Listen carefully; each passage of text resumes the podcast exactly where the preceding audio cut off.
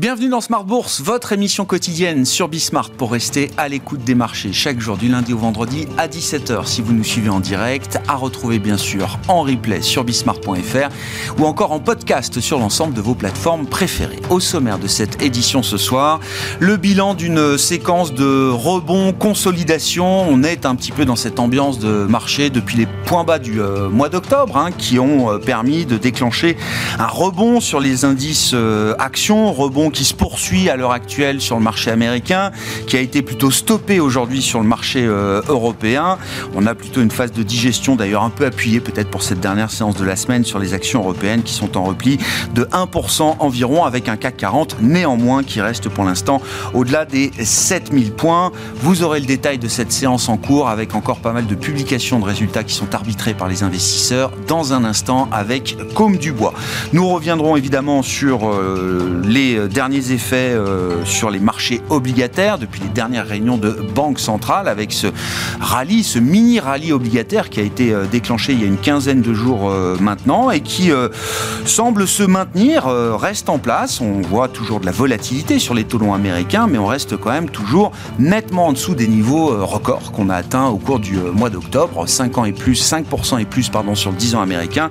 On tourne autour de 4,60 à nouveau ce soir sur la partie longue de la courbe américaine sur l'obligation euh, du Trésor américaine à 10 ans, avec un événement majeur qui aura marqué quand même la planète finance mondiale aujourd'hui, la convergence de deux risques majeurs bien identifiés par les investisseurs, un risque de marché sur la question de la liquidité du euh, marché des obligations souveraines du Trésor américain notamment, et la question du risque de cybersécurité. Ces deux risques ont convergé à travers l'affaire ICBC, l'une des plus grandes banques du monde, banque chinoise qui mène des opérations de compensation et de trading sur le marché américain qui a été victime ces dernières heures d'une attaque informatique, une attaque ransomware qui a considérablement perturbé ses activités de services financiers sur le marché américain au point que la banque a dû envoyer des coursiers euh, porter des clés USB à certaines contreparties pour mener ces opérations de compensation qui ont provoqué des disruptions ici et là sur les marchés euh, d'obligations euh, américaines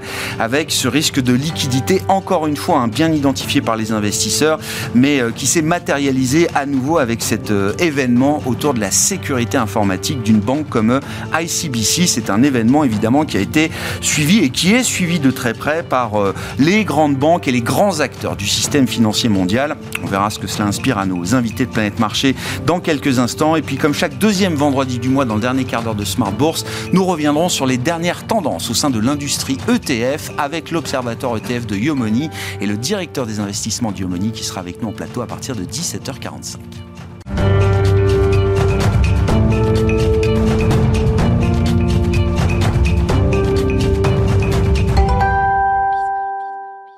Avant d'attaquer notre discussion de marché, les infos clés du jour au terme quasiment de cette séance en Europe qui se termine en baisse, c'est avec Comme du Bois. La bourse de Paris trébuche ce vendredi suite à un discours au quiche de Jérôme Powell hier devant le FMI. Le président de la Fed a rappelé que le cycle de resserrement monétaire n'est peut-être pas fini. Christine Lagarde a tenu un discours similaire lors d'un événement organisé par le Financial Times. La présidente de la BCE a exclu toute baisse de taux, au moins pour les deux prochains trimestres, rappelant même que si besoin, une nouvelle hausse de taux n'est pas à exclure. Du côté des valeurs, Valneva bondit jusqu'à plus de 8% au cours de la séance après l'approbation par l'autorité sanitaire américaine de son vaccin expérimental qui lutte contre la maladie du chikungunya. De son côté, le réassureur Scott chute aujourd'hui à Paris. Son titre perd jusqu'à près de 4% au cours de la séance. Si le groupe a renoué avec la rentabilité au troisième trimestre, son bénéfice net est ressorti en dessous des attentes des investisseurs. Ailleurs en Europe, Richemont chute. Son titre perd jusqu'à plus de 5,5% au cours de la séance. Le groupe de luxe a fait état d'un ralentissement de son chiffre d'affaires au premier semestre. Il entraîne avec lui ses concurrents Hermès, LVMH et Kering qui cèdent entre 1,8 et 3,7% au cours de la séance. À Londres, le groupe Diageo chute lourdement. Aujourd'hui, son titre perche qu'à 14,5% au cours de la séance, soit la plus forte baisse du groupe depuis 1997. Le numéro 1 mondial des spiritueux a averti que son bénéfice semestriel serait fortement affecté par le ralentissement de la croissance de sa vision Amérique latine et Caraïbes. Il emporte dans son sillage ses concurrents Rémi Cointreau et Pernod Ricard, dont les titres cèdent entre 4,4 et 4,8% au cours de la séance. La semaine commencera avec un agenda léger pour les investisseurs qui se prépareront à digérer les chiffres de l'inflation aux États-Unis pour le mois d'octobre, publiés mardi. Tendance, mon ami, chaque jour en ouverture de Smart Bourse, les infos clés de marché avec Comme du bois sur Bismart.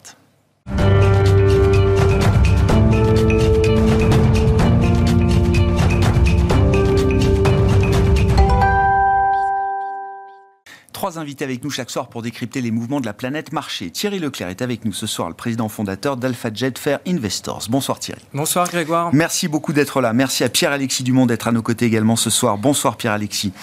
Vous êtes directeur action et convertible de Groupama Asset Management. Et à nos côtés également Adil Amor qui est avec nous pour euh, sa première participation dans cette émission. Bonsoir Adil. Bonsoir Grégoire. Ravi de vous accueillir. Vous êtes directeur général de Shelter Prince Gestion. Ça tombe bien parce que historiquement, Shelter Prince est une maison euh, taux comme on dit, euh, Adil, et je crois qu'il y a plein de questions à nouveau sur, sur les taux et sur le marché euh, obligataire. Voilà, la question un peu simple, peut-être Qu'est-ce qui a motivé le passage d'un 10 ans américain euh, qui était encore à 5% et plus il y a euh, quelques semaines maintenant à 4,50 C'est à peu près les niveaux qu'on a vus ces derniers jours ou ces dernières heures. On est à 4,60 euh, aujourd'hui. Est-ce que c'est avant tout des facteurs techniques, de positionnement de marché, d'investisseurs? Est-ce qu'il y a un relais un peu plus fondamental également dans cette détente des rendements obligataires? Et puis ce pose ensuite la question de savoir euh, comment est-ce qu'on réfléchit à euh, la poursuite ou non de la baisse des rendements obligataires. Quelle peut être l'ampleur mm. de ce mouvement encore devant nous? Alors, il y a plusieurs questions et évidemment, c'est la question, j'ai envie de dire, assez fondamentale et qui, drive beaucoup de choses dans, dans ces marchés. Alors, on, a, on avait atteint un pic à 5, à 5% sur le 10 ans US. Hier, on était à 4,50, là, on remonte aux alentours de 4,60 pour nous, chez Shelter, cette détente, elle est majoritairement due, évidemment, à un ton de la réserve fédérale américaine. Un ton qui était passé, on va dire, un petit peu dovish. Pas de pivot, on y reviendra, c'était pas vraiment le sujet, mais en tout cas une pause dans sa politique monétaire. Et ce qu'on constate forcément depuis le discours d'hier soir, eh ben, un ton un tout petit peu plus quiche, un volet encore plus data dependent. C'est le fameux mot euh, qui gêne beaucoup d'investisseurs parce que data dependent, ça veut dire quoi? Ça veut dire que dès qu'il y a un chiffre, on agit si on est dans une posture qui est, euh, on va dire, similaire à celle-ci, c'est que bah, forcément on induit de la volatilité. Et le marché obligataire, crédit, action, bref, tous les marchés cotés détestent la volatilité. Mhm. Donc ça, c'est un point qui est assez essentiel. Maintenant, on va dire sur l'ampleur et l'amplitude de la poursuite ou de la hausse finalement de, du 10 ans américain. Nous, notre scénario, on va dire, euh, assez tendanciel, c'est que de toute façon, on va rester sur des niveaux assez élevés. Voilà on peut donner un seuil bas pour essayer de se mouiller un tout petit peu. On peut parler d'un seuil tendanciel à 3,5, 3, 3 quarts. D'accord. Ça, c'est faisable. Maintenant, on va dire si, si on split l'effet court terme de l'effet long terme, sur la partie court terme, bon, on est à l'approche d'une fin d'année, d'une clôture. Ben, mécaniquement, euh, l'approche du 31 décembre fait qu'il y a des rééquilibrages et tout le monde en parle. Et je pense que ça, a été évoqué ici euh, avec vous, Grégoire. Ben, il y a le positionnement notamment des CTA. Voilà, les CTA, forcément, la vol obligataire, qu'on le veuille ou non, elle baisse. Elle est élevée, voilà, on va dire en, termes d'amplitude, mais elle baisse. Positionnement des CTA, donc hein, des, des, des, fonds qui suivent les grandes tendances macro, euh, on va dire ça comme ça, euh, Adil, mm. c'était d'être euh, au maximum short de ce qu'ils pouvaient sur les treasuries américains depuis le début de Ah mais ça a été le trade qu'il fallait pas rater. Exactement. Donc, position short, ils ont engrangé un très gros PNL. Finalement, aujourd'hui, on rebaisse un petit peu. La vol, même si elle est, élevée, on va dire en amplitude encore une fois, elle rebaisse. Mécaniquement, dans les régimes d'allocation de, cette typologie de fonds, ils réallouent là où les vols sont basses. Donc ça, qu'est-ce que ça implique? Bah, Forcément, on ne peut pas avoir, si on rachète des treasuries, on va dire une hausse significative des taux. Ça, c'est du court terme, une vision extrêmement court-termiste.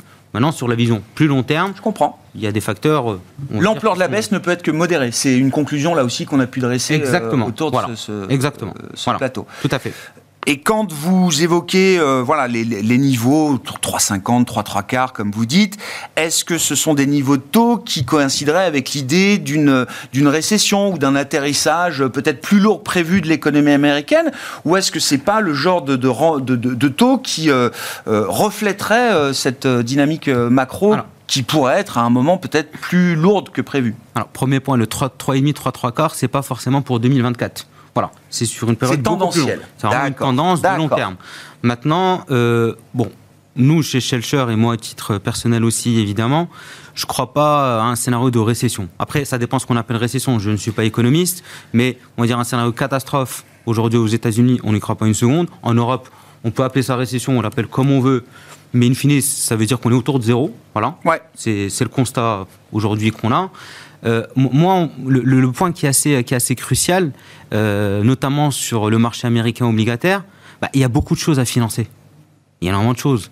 Évidemment, il y a tout, ce qui est lié aux défis énergétiques, climatiques, il y a l'armement. Dans un contexte où, en parallèle, il y a beaucoup moins d'acteurs qui achètent chez Treasuries. Forcément, les banques centrales, la Fed ne rachète plus. Il y a là un phénomène, ce qu'on appelle la dédollarisation du monde. Mmh. Le dollar n'est plus l'unique de, devise, on va dire, sur laquelle on Plus besoin de recycler autant de dollars comme on le faisait avant euh, au Moyen-Orient ou dans d'autres zones géographiques. Exactement. Le, euh, le Japon, avec aussi évidemment la BOJ, bah, le fameux yield curve control, on n'y est plus vraiment. Très gros détenteur d'obligations américaines. Bref, il y a, on va dire en termes euh, de demande, il y a moins d'attrait, et en termes d'offres de papier, il y en a plus. Et preuve à l'appui, la dernière adjudication du 30 ans sur euh, le marché américain, bah, il fallait payer une prime. Voilà. Ça, c'est la petite nouveauté additionnelle. C'est ce qu'on voit depuis euh, plusieurs semaines sur les adjudications du Trésor américain. Euh, alors là, c'était sur du 30 ans, on l'a hum. vu aussi sur d'autres adjudications. Il faut payer un extra, un extra rendement pour que les acheteurs de trésoreries achètent la nouvelle dette émise par le Trésor américain. Parce que ce qu'on avait constaté, c'est que ce qui se passait sur le marché crédit maintenant se reflète aussi sur le marché obligataire. C'est la nouveauté. Ouais. Bon, état des lieux de la situation du marché obligataire. On en parle tous les mois avec vous, euh, mmh. Pierre-Alexis. Euh, alors, euh, la dernière fois, je crois que c'était 5%, c'est la question que je vous posais. Est-ce que c'est un point d'entrée, effectivement, pour les investisseurs?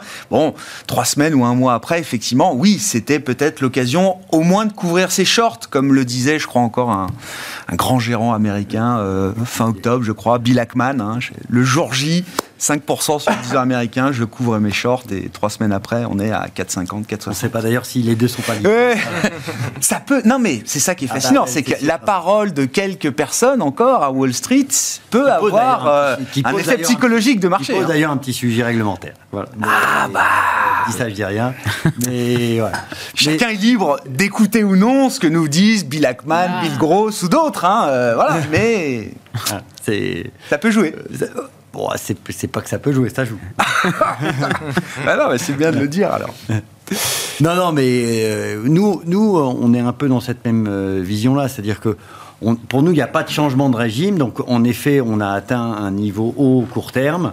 Après, le niveau, est-ce que c'est le niveau haut qu'on euh, définitif et après on, aura des, des, taux qui vont, qui, qui, vont s'installer en dessous de ces, ce niveau de 5% c'est difficile à dire aujourd'hui, tout simplement pour, pour, pour, pour nous, on n'a pas encore changé de régime. On est encore dans un régime de transition entre un monde déflationniste et un monde plus inflationniste avec une politique monétaire qui continue à être restrictive.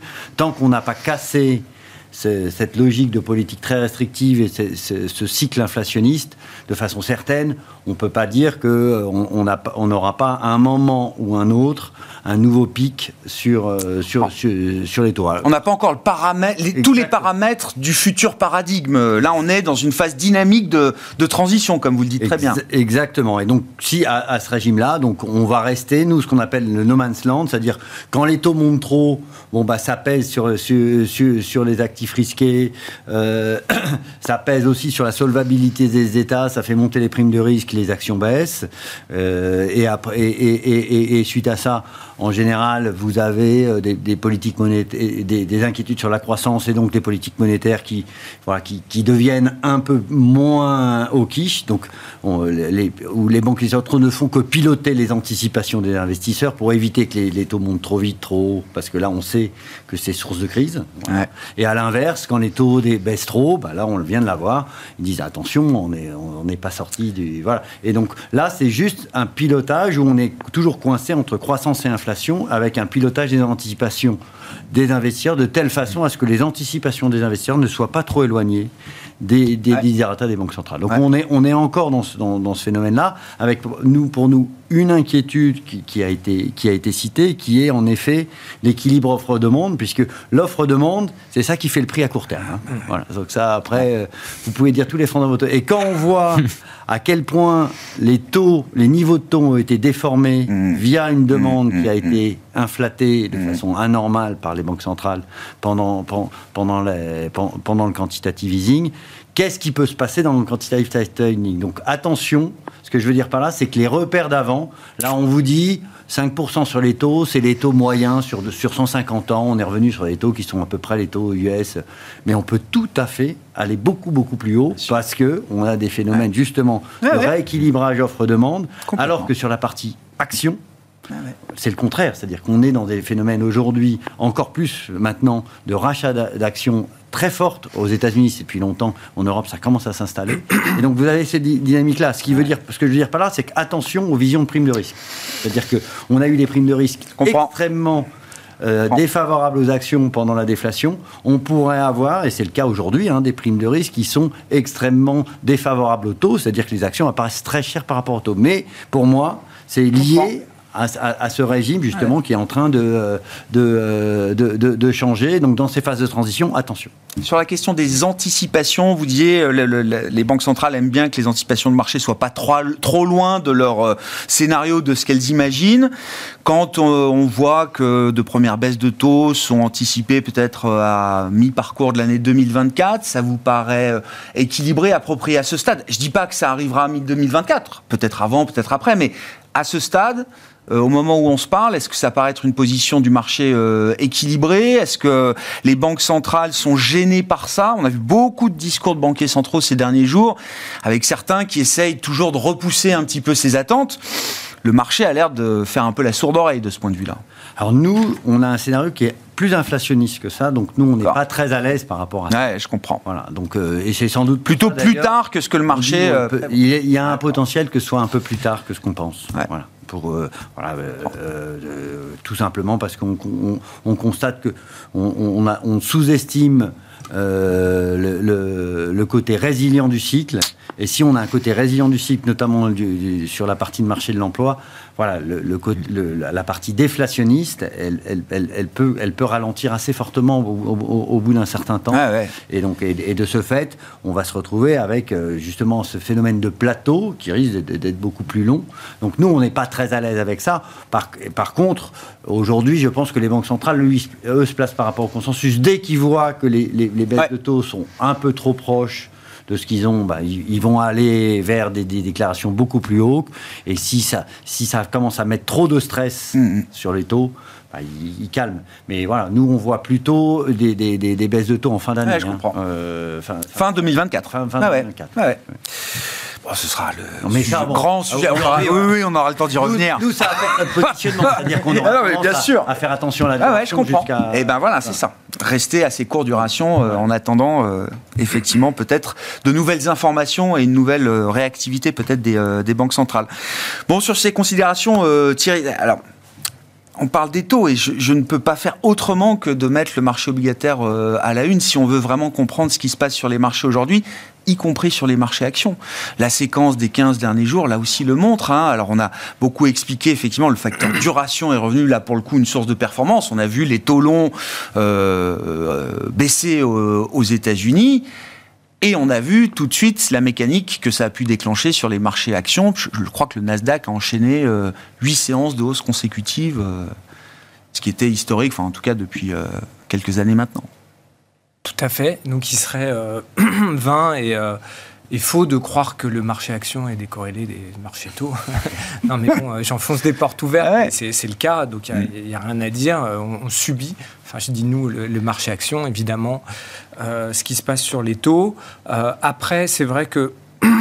En, même temps, il y avait la, saison des résultats, notamment aux États-Unis, notamment pour des boîtes de tech. Euh, avec quelques petites déceptions par-ci par-là. Donc c'était pas que un phénomène euh, lié au taux. Euh, donc cette période-là est, passée, a été digérée, on va dire, et effectivement. on a pu embrayer sur, des taux effectivement qui, baissaient avec des résultats derrière nous qui avaient un peu déçu. Et à la rigueur, bon, c'est jamais agréable d'avoir des cours qui baissent. Euh, de, on a beaucoup parlé récemment des Magnificent Seven, euh, donc euh, les, les, sept principales boîtes de tech aux États-Unis. leur cours a baissé de 11% entre le mi-octobre et fin octobre. Donc c'est pas c'est pas agréable. C'était lié à ce moment-là donc à la saison des résultats. Et depuis, effectivement, elles ont rembrayé. Euh, alors bah, déjà, forcément, euh, on a un peu dégonflé. Euh, on a un peu dégonflé. Il y a eu des déconvenus sur certaines des de ces sept sociétés-là, et puis plus globalement sur le marché. Et puis là, on a bénéficié du vent porteur qui est revenu bah, de manière un peu inattendue. Enfin, bah, on subit. Hein. Enfin, vous voyez, il y a 15 jours c'était hyper au quiche. Là, bah euh, on a eu 15, enfin, une phase de 15 jours euh, plutôt dovish. Là, on, comme, comme ce qui vient d'être dit, on ressort du bois en disant tiens, peut-être qu'on a été un peu trop. Donc, à nouveau, on retempère. Donc, c'est infernal. Hein. Enfin, je veux dire, c'est, on subit. Euh, c'est, donc, voilà, nous, on essaie de, d'avoir une vision. de s'extraire de, de, de ces mouvements court terme qui sont importants. Hein. J'ai commencé, ah non, mais j'ai commencé par là en disant ça serait vain de croire que qu'on ne subit pas, qu'il y a un impact évidemment sur les marchés. Après, il y a des fondamentaux et c'est évidemment ça qu'on va regarder. Et de ce point de vue-là, qu'est-ce que vous dites, euh, Thierry? Effectivement, au-delà de l'effet mécanique, soulagement, les taux baissent et mécaniquement, ça revalorise un certain nombre de, marchés euh, actions. Tout à fait. Est-ce que c'est la seule mécanique ou est-ce que derrière, il y a quand même dans les fondamentaux du carburant? Du relais supplémentaire euh, à attendre. Parce que là, on voit bien, on a euh, une ou deux semaines de rebond. Déjà, c'est un rebond qui est, qui est pas évident. On voit tout de suite que ça peut reconsolider euh, assez vite. Et c'est vrai qu'on se demande s'il n'y a pas un espèce de piège derrière ce rebond des marchés actions. Je ne pense pas. Voilà. Donc, effectivement, on a baissé, donc, comme je l'ai dit, de 11%. On a regagné 11%. Donc on était un petit peu en dessous hein, mécaniquement. Oui, bien sûr, ça ne ramène pas au niveau. Mais... Bon, on est pratiquement tout, tout, repris. Euh, après, donc là, on revient sur les, résultats des. Je vais rester sur les Magnificent Seven parce que c'est le leader actuel du marché. Donc ça vaut le coup quand même de, s'y attarder. Euh, nous, on a passé un peu de temps effectivement à regarder les résultats euh, en détail pour, pour, pour, essayer de comprendre ce qui se passe. Il y a des, des micro-déceptions dans le cloud chez certains, mais c'est pas généralisé. effectivement, la publicité, c'est un peu moins bon pour Meta ok, mais ils, ont quand même, euh, avec leurs Reels, ils ont, ils ont mm. une nouvelle dynamique, euh, donc ils ont réussi, à recréer une dynamique euh, en interne. Donc voilà, enfin, ça reste bon. Et pour vous chiffrer ça plus précisément, sur 2024, pour ces sept sociétés-là, on attend 23,4% de croissance des résultats. Donc, si on cherche de la, du, vent dans les voiles, bah, sur cette partie de la cote, alors à nouveau, hein, on fait toujours des disclaimers dans ce cas-là en disant c'est les attentes du consensus des analyses qui peuvent être révisées euh, et les analyses suivent ce que disent les boîtes, etc. Donc il peut se passer encore plein de choses. Je ne dis pas qu'on va finir l'année en 2024 avec ce niveau-là. Aujourd'hui, en tout cas, facialement, si on cherche de la croissance, on peut en trouver sur cette partie du marché sans problème. Et quand on regarde ce que nous disent les boîtes, euh, quand on passe du temps à regarder, mmh. euh, à, lire les, transcripts des, calls, etc. Euh, enfin, RAS, il n'y a pas du tout d'affolement à voir. Personne n'a l'air de parler d'un retournement. Il y a, voilà, il y a des petites choses. C'est un marché, c'est plus concurrentiel sur le cloud. voilà, c'est le jeu de la concurrence, des lois économiques, mais il n'y a pas de changement majeur, en tout cas, qu'on peut déceler à ce stade sur ces, sur ces sociétés-là. Parmi les grands atouts de ces euh, cette magnifiques et même peut-être euh, un peu au-delà, les grandes blue chips américaines, oui. il y a aussi le facteur cash. Et ça aussi, on en a parlé euh, cette semaine, mais voir un cash rémunéré à, alors je me tourne vers les spécialistes, mais c'est quoi, du 4, 4,5, 5 aux États-Unis? Oui, aujourd'hui, ouais, c'est ça. Plus. Du 5. Quand on voit la trésorerie disponible de ces boîtes, mm mais même sans rien faire, je veux dire, même si même s'il n'y avait pas de chiffre d'affaires et d'activité, je veux dire, ils engrangeraient des milliards de rémunérations liées à leur cash. Ils les engrangent d'ailleurs. ils les engrangent. Ouais, ouais, évidemment. Ah bah, bien sûr qu'ils les engrangent. Non, mais, donc, euh, je mets Berkshire Hathaway aussi. Hein, ça a été là. Voilà. Bah, je crois qu'il n'a jamais eu autant de cash euh, disponible aujourd'hui. Tout à fait. Mais 70 euh, milliards. Comment ne pas s'en satisfaire avec la rémunération qu'il obtient sur ce cash, quoi? Ah bah pour eux, enfin quand on suit, euh, vous savez, on, peut avoir une approche factorielle et quand on suit effectivement euh, le, cours de ces sociétés-là par rapport aux facteurs liés au cash, effectivement, on voit que ça se recorrèle depuis un an. Euh, à, fur et à mesure que les taux ont progressé, parce que effectivement, c'est tout à fait vrai. Et, et là, enfin, on a l'avis qu'on veut sur les rachats d'actions, mais du coup, on peut se dire que la partie en cash, le matelas il tape un peu dedans, mais il se trouve qu'aujourd'hui, euh, ça, gagne de l'argent et cet argent gagné va va être réinvesti dans des rachats d'actions. Donc finalement, il n'y a pas de, baisse du niveau du cash. Euh, donc c'est une martingale euh, assez assez. ah bah pour l'instant ça tourne, ça s'auto-alimente euh, tout seul. Hein. Et pour aller plus loin aussi, je finirai là-dessus, c'est évidemment sur les marchés, enfin sur tous nos marchés là pour le coup on, est tous d'accord. Le, risque principal c'est un endettement. là on embraye, bon on parlait de bruit, de cycle, etc. Mais si on a un problème de bilan, là on a des vrais mm. soucis structurels à adresser. Et ces boîtes là elles les ont pas. Puisqu'elles ont du cash. Donc, euh, martingale, du cash, des petites euh, à-coups par-ci par-là, mais rien de, pas de changement en tout cas d'après nous de régime. Et donc euh, oui, ça, reste plutôt bon pour nous. 23% de croissance attendue en 2024. Pour les GAFAM, les 7 magnifiques. Le truc incroyable sur le plan macro, là aussi c'est un chiffre qu'on a apporté hier euh, dans l'émission, c'est quand on regarde les intérêts nets payés par euh, Corporate America, le ah. secteur privé américain. Donc, ah non mais fabuleux ce chiffre. Olivier de Béranger, je le cite, c'est lui qui nous a apporté le chiffre hier, la mmh. financière de l'échiquier. Donc intérêt net, c'est les intérêts que je paye sur ma dette, moins les intérêts que, je gagne sur le cash que je place. Mmh. En 2020, Corporate America payait d'intérêt net 380 milliards mmh. de dollars, les taux étaient à zéro. Aucune rémunération du cash. Aujourd'hui, les intérêts nets, non seulement n'ont pas explosé malgré des taux de la Fed à 5,25, 5,50, ils ont été divisés par deux. Ouais, mais c'est. Alors, ah. Pierre-Alexis, attention. Hein. Alors, il y a une très forte dispersion. Alors, ça, je suis d'accord. Les 50 valeurs. les 450 autres, eux. Alors, ça, il y a la question de la dispersion, effectivement, euh, derrière. Totalement se dégrader. C'est très concentré. Et, plus vous descendez en capi, ben plus. Mais le vrai facteur, c'est cash. Euh, je suis cash, je suis apporteur de liquidité, je suis rémunéré et pas de problème. Et, donc, vous dites ça concerne 50 valeurs. Ah, mais bien sûr, bien sûr. Ça concerne 10%, des valeurs. Mais le chiffre macro est dingue, je trouve. Ouais, mais, mais, mais ça, si je peux me permettre juste un commentaire sur ce volet-là. En fait, il y a un message beaucoup plus puissant et je pense vraiment sur lequel il faut insister. Tout le monde a l'impression que, ok, bon, il y a 300, 400 BP de hausse des taux, on l'appelle comme on veut, on met le chiffre qu'on veut. C'est énorme. Mais est-ce que les boîtes elles ont ces 300 BP qui sont impactés dans leur financement La réponse est non, parce que la hausse a été extrêmement rapide. Et donc on a tendance à imaginer, ça, ça pourra faire la transition avec le marché crédit, que finalement, mince, les charges financières ont augmenté de 300 points de base.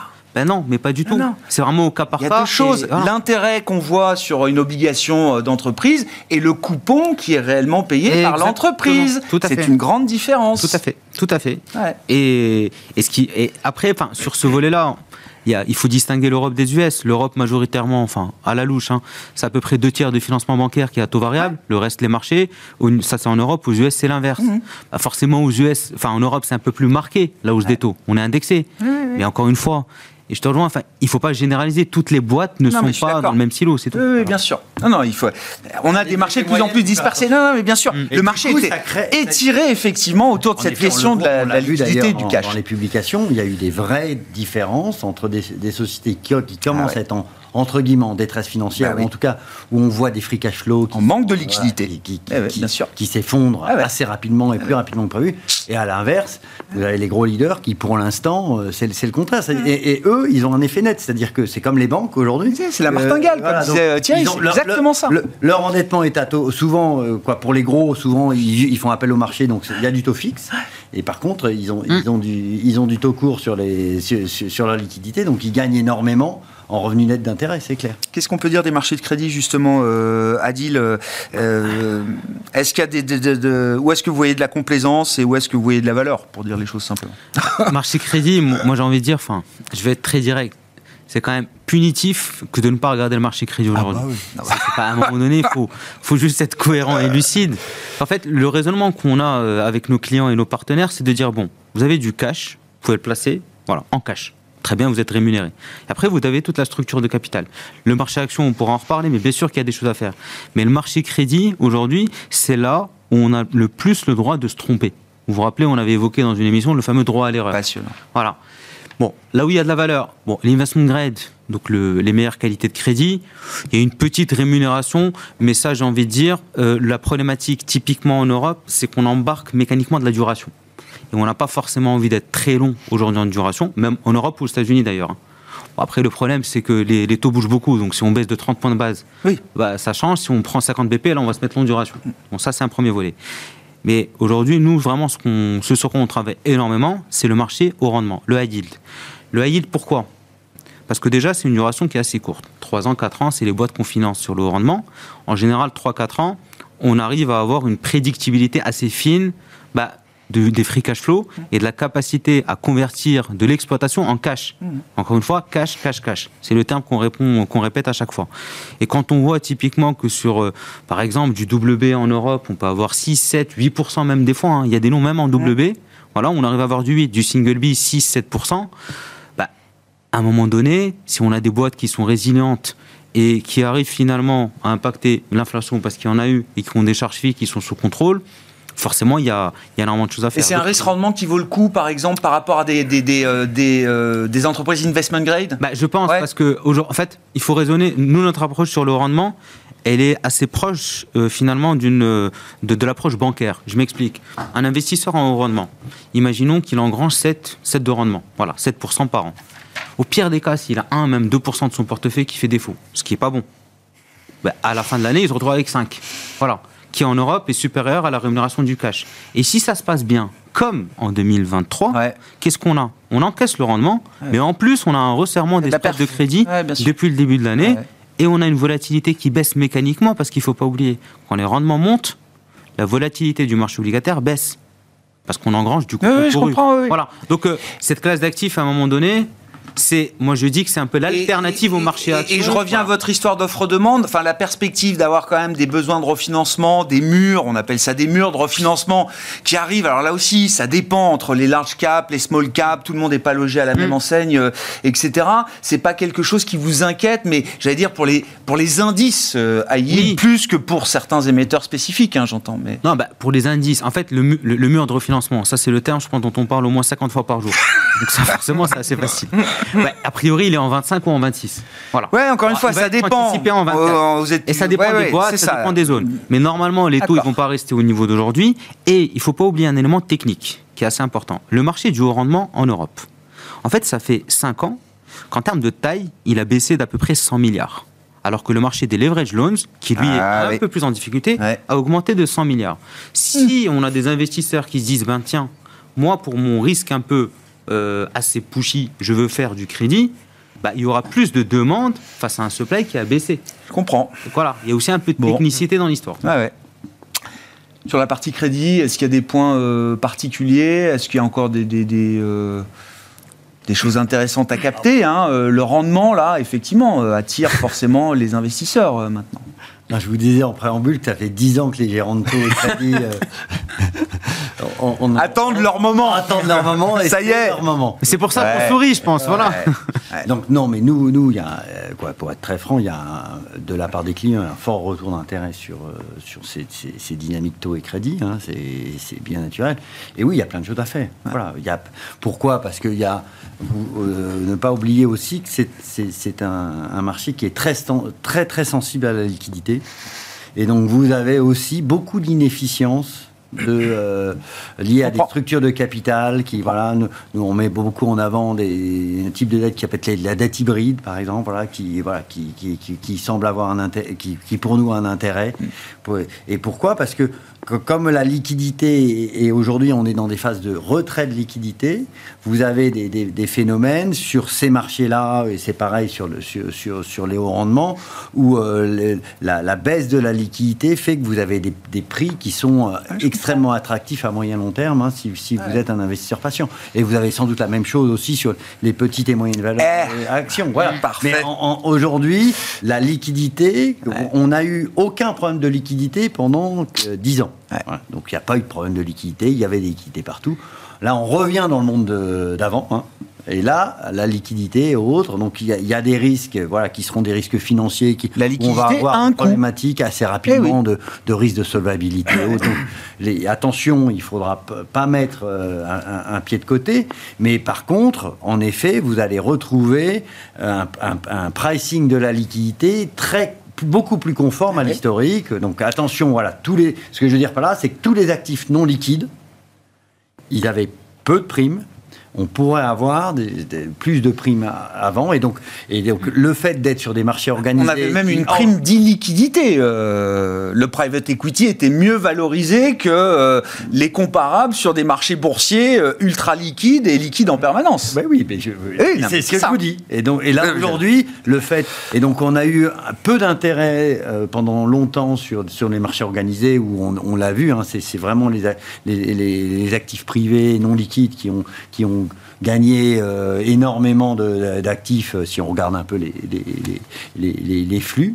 Là, aujourd'hui, voilà, le fait d'avoir un marché organisé, et qui vous permet de sortir. Euh, voilà, c'est ça, retrouve. ça va, se, bien sûr. se payer. Mais bien sûr. Mais on a vu UBS euh, qui a émis ses nouvelles hybrides euh, hier, et visiblement, alors demande phénoménale, mais ils ont accordé une petite prime de, de, rendement par rapport à des comparables qu'on pouvait trouver sur le sur le marché. Et ça marche. 26 milliards de demandes. Donc là, il y avait de la liquidité. Mais, ça, mais rémunéré à 9, 9 3 quarts ou 9,50. Ouais. Mais ça, c'est magique parce que je rappelle quand même ce qui s'est passé sur sur les AT1 et on voit bien qu'à un moment donné, euh, on retourne à la normale. Voilà. on a fait l'histoire. Crédit Suisse, 17 milliards de valeurs euh, évaporées. Euh, sur un marché d'hybride bancaire, effectivement, qui est passé pas loin de la crise cardiaque mm. au cours du mois de mars dernier. Venons-en au small cap, Thierry, effectivement, et ces phénomènes de, de liquidité. bon euh, bah, c'est la même question tous les mois. Est-ce qu'on observe des signaux avant-coureurs euh, d'une amélioration de la liquidité sur les small caps ou euh, d'un regain d'intérêt potentiel de la part des investisseurs? J'ai eu l'impression la semaine dernière notamment que les, les small avaient peut-être un peu mieux profité du rebond que de grandes capitalisations boursières, ce qu'on n'avait pas vu depuis très longtemps, je pense. Je vais répondre à la question, Grégoire. Avant, je vais compléter ce qui a été dit. alors, quand on regarde la partie euh, value du marché, euh, on a été sur des niveaux la fin octobre euh, jamais vus ou, très rarement vus. Ok, donc les la partie extrêmement décotée du marché était extrêmement décotée à ce moment-là. Clairement. Historiquement décotée, quoi. Historiquement décotée. Ok. Quand on regarde cette partie des sociétés, et c'est là où je vais recouper ce qui a été dit, il y a 42% en Europe des sociétés, donc qui sont value, qui ne couvrent pas le, cash qu'elles doivent payer, tout le cash. ok? Donc quand on fait le cash qui rentre, le cash qui sort, 42% de ces sociétés-là n'ont pas les moyens donc de, payer ce cash sortant. Donc oui, il y a des opportunités, ça clignote euh, en termes de valorisation de manière très agressive, mais par contre, euh, on, peut quand même avoir des problèmes de bilan. et donc, c'est là où ça recoupe par rapport au crédit, au single bay. On est à peu près sur des mêmes titres, sur le même attention, prudence. Euh, effectivement, il y a du yield. Et ça, c'est notre boulot à tous, hein, d'aller trouver les bonnes sociétés et pas embarquer un risque. Euh, voilà. Tout dépend de. Oui, pourquoi il y a du rendement? Il peut y avoir du rendement pour des mauvaises raisons. C'est-à-dire que une boîte qui paye 30% de rendement, c'est qu'il y a peut-être un problème dans l'entreprise. Euh, Évidemment, mais même déjà au-dessus de 8-9%, on considère qu'il y a un problème structurel sur le dividende. Mais voilà. Et donc, on va, pour, pour continuer sur mon, sur, mon, sur, mon, sur mon exemple, il y a 58, les 58% des sociétés qui peuvent payer leur cash sortant l'année suivante, euh, bah, on va, qui sont très bon marché, on va plutôt regarder là-dessus. Cette partie-là. Donc, euh, donc c'était ce que je voulais apporter. Sur la partie small cap, euh, écoutez, euh, Grégoire, j'ai envie de prendre date avec vous. Euh, on est aujourd'hui sur des niveaux. je regarde la date. Ah du coup, bah oui, 10, novembre. 2023. je, alors, on parle à beaucoup de, clients, de prospects. On est très identifié sur les small caps et les micro. Vous avez une grosse expertise micro caps, exactement, bien sûr. Exactement. Ah et l'appétit, il est très faible, même chez les experts hein, ou les, clients sophistiqués. Avertis. Oui, oui, oui. Donc, on est et nous quand on regarde on a des, on suit des ratios bah, simplement par exemple le, pour donner quelque chose de très concret le RSI donc c'est un, ratio technique assez assez courant nous, on le regarde sur un pas mensuel pour justement essayer de filtrer le bruit parce que sans ça, c'est infernal. Ça, ça, Donc là, on est sur des niveaux extrêmes. Euh, de survente, De survente. On est à 24. On n'a jamais eu le précédent point bas, c'était 30. Donc on est sur des niveaux extrêmes de capitulation et quand on parle à nos, clients ou à nos prospects, euh, on, a exactement le même discours. Donc en général, c'est le moment de savoir euh, prendre son courage à deux mains. Ça n'engage que moi, mais euh, bon, moi, je, bon, on est là aussi pour, pour essayer d'être contrariant quand ça fait sens et élément important quand même, là je parle plus particulièrement de la partie small cap, la croissance attendue en Europe en 2024, c'est 20% pour ces sociétés-là. Sur les mid cap, on est à 17%, sur les large cap, on est à 6%. Donc, si on cherche de la croissance sur les marchés actions, a priori, quand on achète des actions, c'est ce qu'on cherche. Naturellement, on devrait regarder plus spécifiquement la partie small cap, qui est aujourd'hui sur des niveaux de valorisation. Alors, euh, d'après nos, critères, 20% des côtés. C'est pas non plus extrême. Oui, L'extrême, c'était en 2008. D'accord. Euh, là, aujourd'hui, on n'est pas sur ces niveaux-là, mais on est 20% des côtés.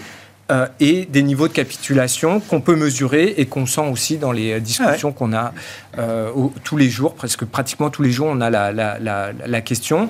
Donc, si ça n'engageait que moi, je, je, dirais à tout le monde d'être contrariant et d'aller euh, acheter cette classe d'actifs parce qu'il y a de la croissance, il y a des fondamentaux qui sont, pas, à nouveau, hein, pas de manière générale, mais qui sont solides pour beaucoup de ces sociétés-là. Donc il faut, il faut y aller. Vous êtes le deuxième cette semaine, Thierry. non mais écoutez, bah, Eric venait euh, cette semaine après euh, des mois où je lui posais la question, il me disait non, moi pour l'instant j'y touche pas. Là cette semaine, D'accord. Je pense qu'il suit à peu près le même raisonnement de vous. Euh, il dit oui, c'est peut-être le moment quand même là cette fois de. Évidemment, le bémol. Et puis la saisonnalité, fin d'année, début d'année, ça ah peut être aussi favorable à des, euh, à des segments de marché très en retard aussi. Les euh, allocataires. Très décotés. Qu'est-ce qu'on fait cette année? Enfin, ils attendent pas janvier. Ils se posent la question avant, mais en général, les flux arrivent en janvier. C'est pour ça qu'on a un effet d'ailleurs ah mécanique, l'effet janvier. oui, donc on peut peut-être après le bémol. Attention, c'est toujours s'il y a un événement exogène majeur qui fait dérégler le marché alors là, les small cap et les micro cap, vous pouvez les oublier parce qu'il y a un bêta supérieur sur les large cap. donc ça va partir à la cave. Donc s'il n'y a pas ça, oui, si on est en risque off majeur, c'est pas ça qui évidemment qu'on maîtrise pas ça. Dans un environnement normalisé, je pense qu'il faut faire des small cap et des micro cap. Je ne vais pas vous relancer sur les small cap parce que je voulais qu'on dise un mot de l'affaire ICBC. Je l'ai quand même teasé euh, à la une. Non mais incroyable. C'est une des plus grosses banques du monde, banque chinoise qui opère sur le marché euh, américain. Attaque euh, informatique majeure, visiblement, ransomware, qui a complètement perturbé euh, les systèmes de trading de compensation de la banque. C'est ce que je disais, c'est on a là deux risques majeurs qui sont dans les cartographies de risque et des entreprises et des investisseurs, mais au top du top. Le risque cyber, le risque de liquidité en permanence et sur des marchés les plus profonds au monde, comme le marché des obligations souveraines euh, américaines. Bah, hier, ces deux risques euh, euh, se sont rencontrés pour créer. Alors, c'est pas la tempête parfaite parce que j'ai pas l'impression que ça a laissé beaucoup de traces dans le marché, mais quand même, c'est le genre de, rencontre entre deux risques qui, à mon avis, est suivi par toutes les grandes banques de la planète aujourd'hui là. Ah non, mais de toute façon, vous, ne faites que mettre en exergue un, un risque qui est le risque technologique dans nos sociétés. Voilà. Et grosso modo, on le voit tous les jours. Hein, euh, pourquoi les États-Unis veulent avoir des semi-conducteurs Parce qu'il y a un risque technologique. Et euh, en effet, il y a un certain nombre de black swan énormes, dont celui d'une panne générale de tous les marchés financiers, mais on pourra avoir aussi une panne générale de tous les modes de communication. Oui, oui. Euh, voilà. Et donc là-dessus, on a, et ça, ça, ça, va se renforcer sans doute encore avec l'IA. Hein, voilà. Donc on a aujourd'hui un risque clair à, à l'aune du risque climatique qui, qui, qui, est, qui est un risque sans doute de, avec des conséquences court terme beaucoup beaucoup plus forts, hein, puisque euh, on peut avoir en effet euh, un, un, blackout sur les marchés financiers pendant très immédiat, très, brutal, très soudain, euh, voilà, qui ferait que les, les opérations ne se, se déboucleraient pas, il faudrait revenir en arrière. vous en avez pour des mois. Donc en effet, c'est un risque qui, est vraiment inhérent au fonctionnement de nos, nos, nos sociétés, qui c'est difficile à piloter. Hein, euh, donc il faut le piloter en opportunité. Dans, dans, dans, dans, un monde d'investissement. bien sûr. Ces risques-là, c'est comme le risque de guerre, il y en a toujours. Mais si vous vous amusez à, toujours les considérer, vous n'investissez jamais. Hein. Non. Voilà, donc il faut plutôt les piloter. Nous, en regardez la, la, phase opportunité que ça peut représenter. Voilà, notre vision, c'est de regarder plutôt la phase opportunité sur tous ces types de risques. En général, vous avez deux, vous avez une, une, un pile et, une, et quoi, deux faces à ces, à, ces, risques. Donc c'est plus une opportunité. Voilà. Après, en effet, euh, voilà, ça peut vraiment être un, un facteur euh, majeurs. Et ah oui, je pense que sociétés qui, ont eu, ont eu, des, des, parce que des risques cyber, on en a eu, des risques de liquidité sur les marchés, on en a en permanence, mais là, d'avoir la, la, la, rencontre des deux, je trouve que c'est assez emblématique quand même euh, donc, de cette montée des risques. Donc, en effet, sur les taux américains, sur le change, ça pourrait être catastrophique, hein, ça, on, est bien d'accord. Et je me souviens aussi de Jamie Dimon, JP Morgan, qui rappelle toujours qu'il est, et c'est non pas ni Google, ni Apple, ni Amazon, qu'il est le premier employeur d'IT au monde. Mm. La banque, ah ben non mais si, c'est lui qui dépense le plus en IT au monde et qui euh, emploie le plus d'ingénieurs informaticiens. Enfin, de ce qu'il dit, euh, mm. ça date de quelques années, mais ça doit être, être, encore vrai aujourd'hui. Euh, il avait, enfin, je pense qu'il l'avait même répété lors de sa dernière ah conférence, il me semble.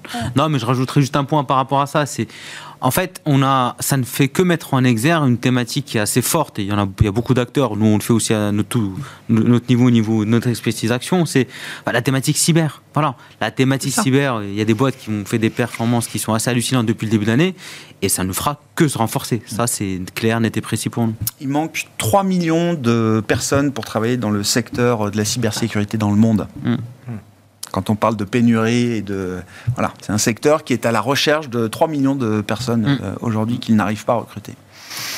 Merci beaucoup, messieurs. On s'arrêtera là euh, pour ce soir. Merci d'avoir été les invités de Planète Marché. Adi Lamor, Shelter Prince Gestion, Pierre-Alexis Dumont, Groupama Asset Management et Thierry Leclerc, AlphaJet Fair Investors.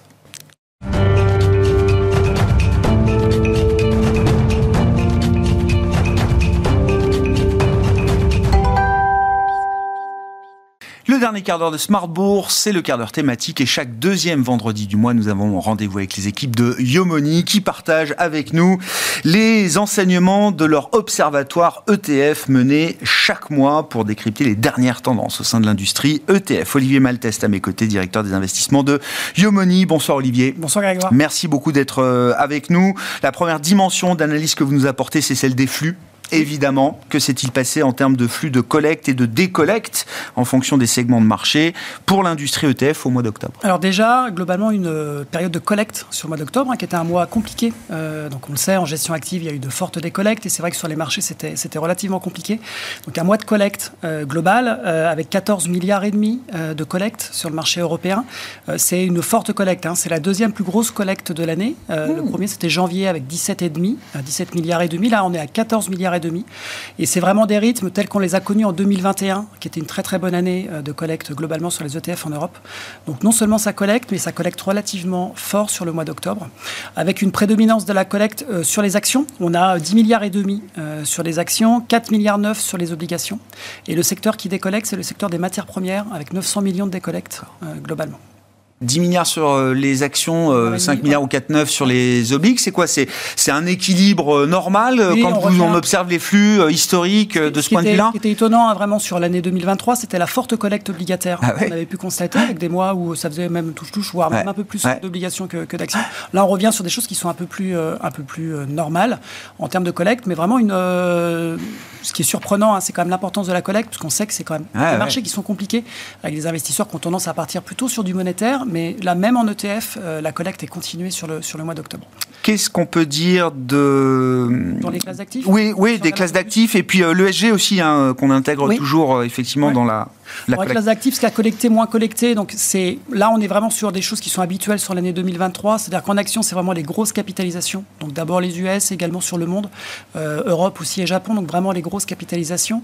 La décollecte, c'est les marchés émergents, la Chine, à la fois en cher, donc ce qui est vraiment réservé dans au marché local, hein, sur lequel on trouve aussi des ETF, donc cher ou euh, les, actions qui sont euh, investissables par, euh, par des étrangers hors Chine aussi. Donc voilà, donc c'est vraiment des choses qui sont relativement, relativement habituelles sur 2023, rien de surprenant. Dans le sillage des tendances qu'on a observées, c'est ça hein. Exactement, toujours les grosses capitalisations, c'est vraiment le hmm. gros mouvement de, cette année. Sur les obligations, donc souscription d'obligations gouvernementales, US essentiellement, mais aussi monde, mais vraiment on est revenu euh, donc c'est vraiment du risk-off. On est vraiment revenu sur le gouvernemental sur l'année du mois, enfin sur le mois d'octobre. Puis en plus, octobre a été le mois des 5% sur le 10 américain. C'était un bon moment pour se positionner. pour ceux qui ont chopé à ce moment-là. ceux, qui, ceux qui ont vu, euh, ont vu effectivement qu'on est arrivé sur un, sur un mm. cap. On verra sur la suite. Hein. Euh, et par contre, sur les sorties, là aussi, toujours, toujours risk-off. Donc c'est vraiment les obligations émergentes en devise locale qui ont continué à avoir des, avoir des sorties sur le mois d'octobre. et également, plutôt le investment grade court terme au niveau de la zone euro aussi qui a, qui a, vu des sorties. Et sur les matières premières, vous disiez alors décollecte, mais c'est vraiment l'or le, l'or qui a drivé la décollecte, hein, c'est ça, Olivier Oui, c'est vraiment, vraiment tous les métaux précieux. Donc, donc l'or, on pense à l'or sur un mois qui était relativement positif en termes de performance. Hein. on avait 7-8%, je crois, de performance de mémoire. Donc c'est plus une logique de prise de profit qu'il faut lire là Certainement. Priori. Certainement. certainement. A priori, c'est vraiment les autres secteurs, les autres segments au niveau des matières premières n'ont pas vraiment bougé, c'est vraiment les, métaux précieux. Donc euh, on pense évidemment à l'or qui, qui, a, qui, a, vraiment entraîné cette décollecte de 900 millions. Euh, et donc c'est une année difficile hein, sur les ETF en termes de matières premières. Est-ce que le facteur ESG, euh, e euh, comment est-ce que les flux sont comportés vis-à-vis du facteur ESG Alors sur les actions, on est à 30% de la collecte qui s'est fait en ESG, donc c'est moyen. Alors il faut avoir en tête hein, que le, les encours globaux en ESG sur les ETF sont de l'ordre de 22%, y compris sur les actions. Donc on est un peu au-dessus, sans que ce soit non plus, sans que ce soit non plus quelque chose de, de très très important. c'est anecdotique euh, sur le marché obligataire, on est autour de 8%, euh, donc euh, vraiment très très peu de collecte mm. en ESG sur le marché obligataire. On a en tête, hein, c'est toujours la même chose, ce que je redis à chaque fois, c'est que c'est plus facile de faire de l'ESG sur du, des obligations d'entreprise que sur des obligations souveraines, évidemment, pour arriver à noter les pays, c'est toujours, c'est toujours plus compliqué. Et donc là, lorsqu'on a beaucoup de souscriptions sur le souverain et plutôt des, plutôt des rachats, c'est Ça se fait au détriment du crédit, enfin des, Exactement. et donc de l'ESG de ce point de vue-là. Tout à fait, tout à fait. Sur l'ESG, peut-être, euh, une, une, une, nouvelle, je ne sais pas si vous en avez déjà parlé. Ah ben non Sur le label ISR. Ah mais bien sûr que... Ah ben, alors, euh, ici même, on n'en a pas parlé. D'accord. Je pense que beaucoup en ont parlé, euh, y compris peut-être dans Smart Patrimoine, l'émission sœur de Smart Bourse sur... Non, non, mais je suis ravi qu'on prenne le temps de, de, de faire cette parenthèse. Qu'est-ce que vous retenez effectivement alors de la réforme du label ISR et, et, surtout du point de vue de la gestion indicielle, de la gestion passive, quelles sont les implications de la, de la réforme du label? Alors nous, l'ISR, pour nous, c'est une valeur forte euh, on a été certifié Bicorp euh, il y a un mois environ. Ah. Donc c'est vraiment, vraiment quelque chose qui nous tient à cœur. On a des fonds qui sont labellisés. On avait choisi effectivement le label ISR. Et c'est vrai que depuis plusieurs mois, il y a pas mal de polémiques. Il y a une refonte et des réflexions qui étaient, qui étaient en cours sur la refonte avec des propositions qui avaient été, qui avaient été faites au, ministre. Hein. C'est un label d'État, donc c'est dirigé par le ministre, ministre des Finances. et donc plusieurs mois de discussions et, des décisions qui ont été repoussées et qui donc ont finalement été communiquées cette semaine. Donc on attend toutes les, toutes les modalités du label seront disponibles à la fin du mois, donc on attend, mais c'est vrai que les premiers signaux euh, qui ont été donnés par le ministre euh, en, termes, en termes de label vont effectivement sur euh, un renforcement du label, donc il était souvent décrié, donc renforcement en termes de sélectivité, donc on va pas forcément faire du très technique, mais avant il fallait augmenter de 20% soit la note, ou soit faire des filtres qui diminuaient de 20% les, les, les, actions qui faisaient partie, partie d'un label. Là on passe à 30. Mhm. Il y a un vrai focus aussi, une vraie concentration sur tout ce qui va être euh, ce qu'on appelle les PAI. Donc, c'est lorsqu'on fait un investissement, forcément, il y a, même s'il y a des bons côtés, il peut y avoir des mauvais côtés. Donc, prendre aussi en compte les impacts négatifs de chacun des investissements. Euh, et une vraie, alors ce qui a vraiment été, c'était vraiment là où était attendue la décision sur le mmh. label, c'est par rapport aux énergies fossiles. Et une décision, euh, donc on va voir comment est-ce qu'elle est mise en place, mais d'exclure toute entreprise qui va dans des nouveaux projets qui vont être liés aux, énergies fossiles. Il n'y avait pas d'exclusion dans le label ISR jusqu'à aujourd'hui. Hein. Non, et en fait, donc il était beaucoup critiqué là-dessus en disant c'est un label vert. En fait, le label ISR a jamais été spécifiquement un label vert. C'était un label qui devait prendre en compte euh, des critères extra-financiers. On pouvait très bien le faire sur le label vert. il y a beaucoup euh, de TF et nous, on, privilégie tout ce qui va être lié au réchauffement climatique à l'intérieur du label ISR, mais ce n'était pas la seule chose.